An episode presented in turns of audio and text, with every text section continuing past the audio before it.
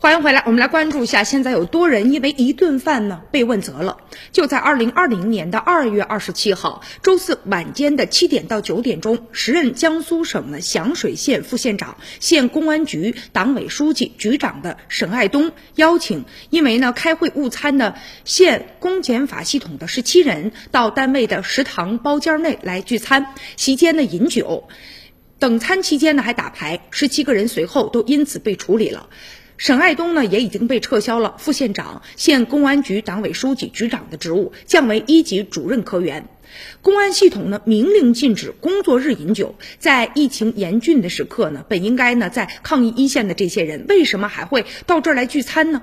据这个沈爱东啊，他讲，他说他履新将近半年了，于是呢就急于呢想解决业务当中的一些瓶颈，并且呢希望呢能够联络感情来解决分歧。他认为啊，安排一顿工作餐尽的是地主之谊，但是他忽视了同城不吃请的一些规定。他自己呢没有明确限定，这只是一顿工作餐。先是呢在第一道防线上失手了，吃饭的时候上酒，又犯了第二个错误。几天之后他就被举报了。在他看来呢，酒是可以用来维系情感的，但是他完全忽视了自己啊公安局长的身份。身为呢副县长、县公安局的一把手，他的所作所为完全已经改变了这顿饭的性质。在等待上菜之前，公安局长、法院院长、检察院的检察长和另外的一个人呢，还玩起了纸牌。